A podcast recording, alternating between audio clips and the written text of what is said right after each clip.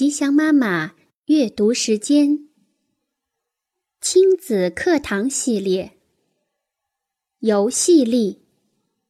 美国劳伦斯·科恩著，李延译，军事译文出版社。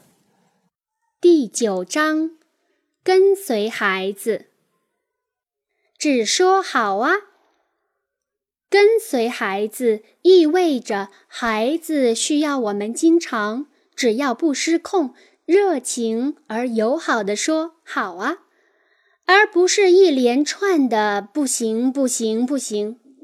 对于孩子的要求以及他们正在做的事，我们通常都会下意识地否定，而说“可以”“好的”次数却屈指可数。第十三章会谈到游戏力当中的底线问题。如果数数一天或一小时内你说不行的次数，你自己都可能会震惊不已。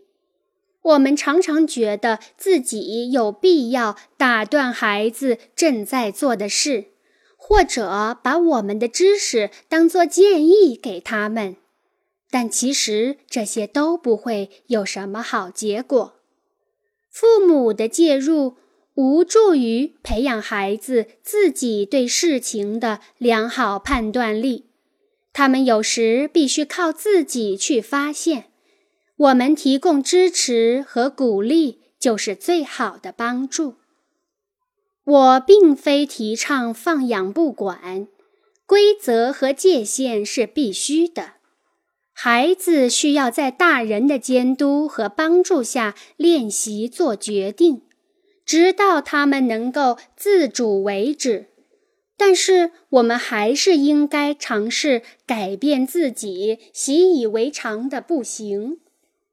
假如孩子提出一个无知的想法，试试热情的回答：“嘿，好酷的主意，我们来试试。”他们可能反而会说。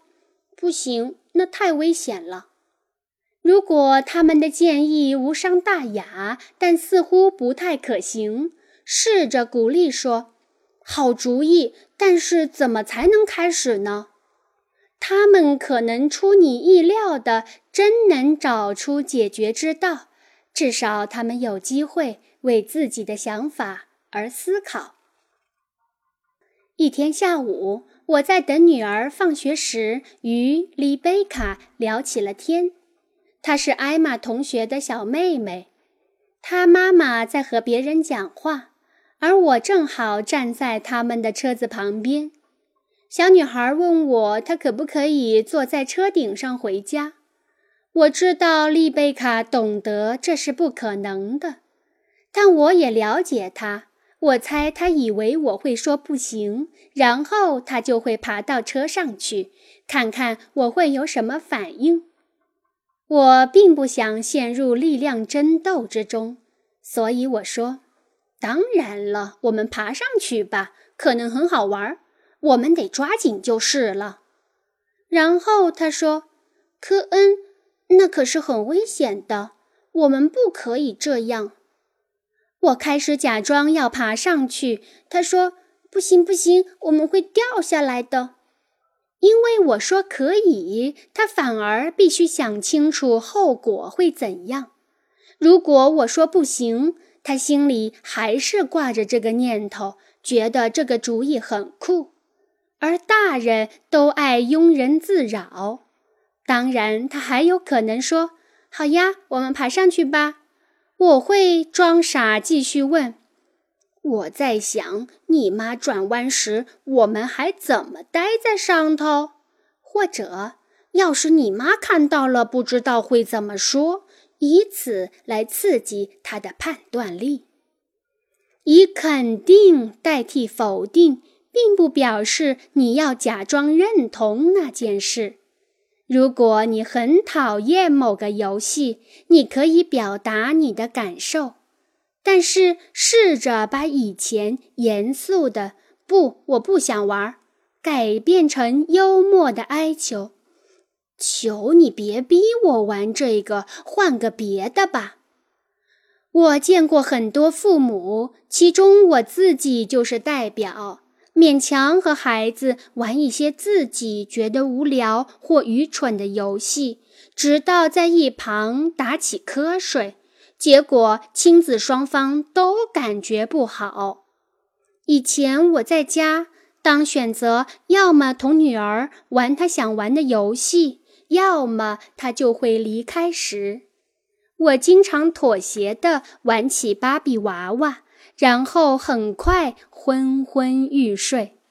这种妥协并没有好结果，女儿会因为身边这个了无生趣的玩伴而兴致索然，而我既觉得无聊透顶，又因为自己无法让女儿高兴而感到无能。后来的办法是，我会跟女儿玩。但不再隐藏我对芭比的看法，我夸大自己的恐慌和厌恶，不断恳求他不要再玩了。这个过程让他觉得很有趣，原因不只是我醒过来了，更是因为让女儿清楚地感受到，我虽然不喜欢芭比，但还是喜欢跟她玩。现在我们的芭比游戏不再局限于。梳妆打扮，而是加进了很多动作片情节，并且伴随着一阵又一阵的欢笑。直接肯定的回答“好啊”，传达的基本态度是接纳而非拒绝，赞成而非反对。生气勃勃的来和孩子玩吧，放开你的手脚，让你的声调具有变化。也让你的脸活泼起来，让你的身体充满热情。如果在玩抛球，那么捡球时要跑起来，不要慢腾腾的，将自己投入你所扮演的幻想角色中，用关怀、欢迎和支持的态度抵消自己的负面情绪，消成。愤怒的你不可能玩得开心，这并不是要求你与孩子在一起的每分每秒都能做到这样。做到当然很好，但有点不切实际。我希望你花一些时间试试，即使一开始只有几分钟。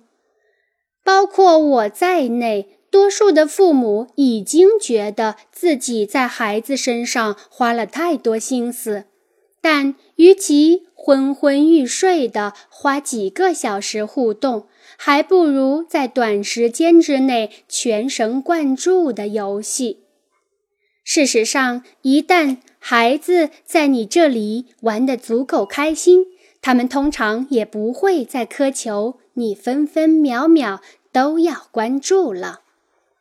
我时常发现自己在说“这行不通”或“这不可能”。我不但是一个没有想象力、不断干扰孩子的大人，还经常为孩子提供一条捷径。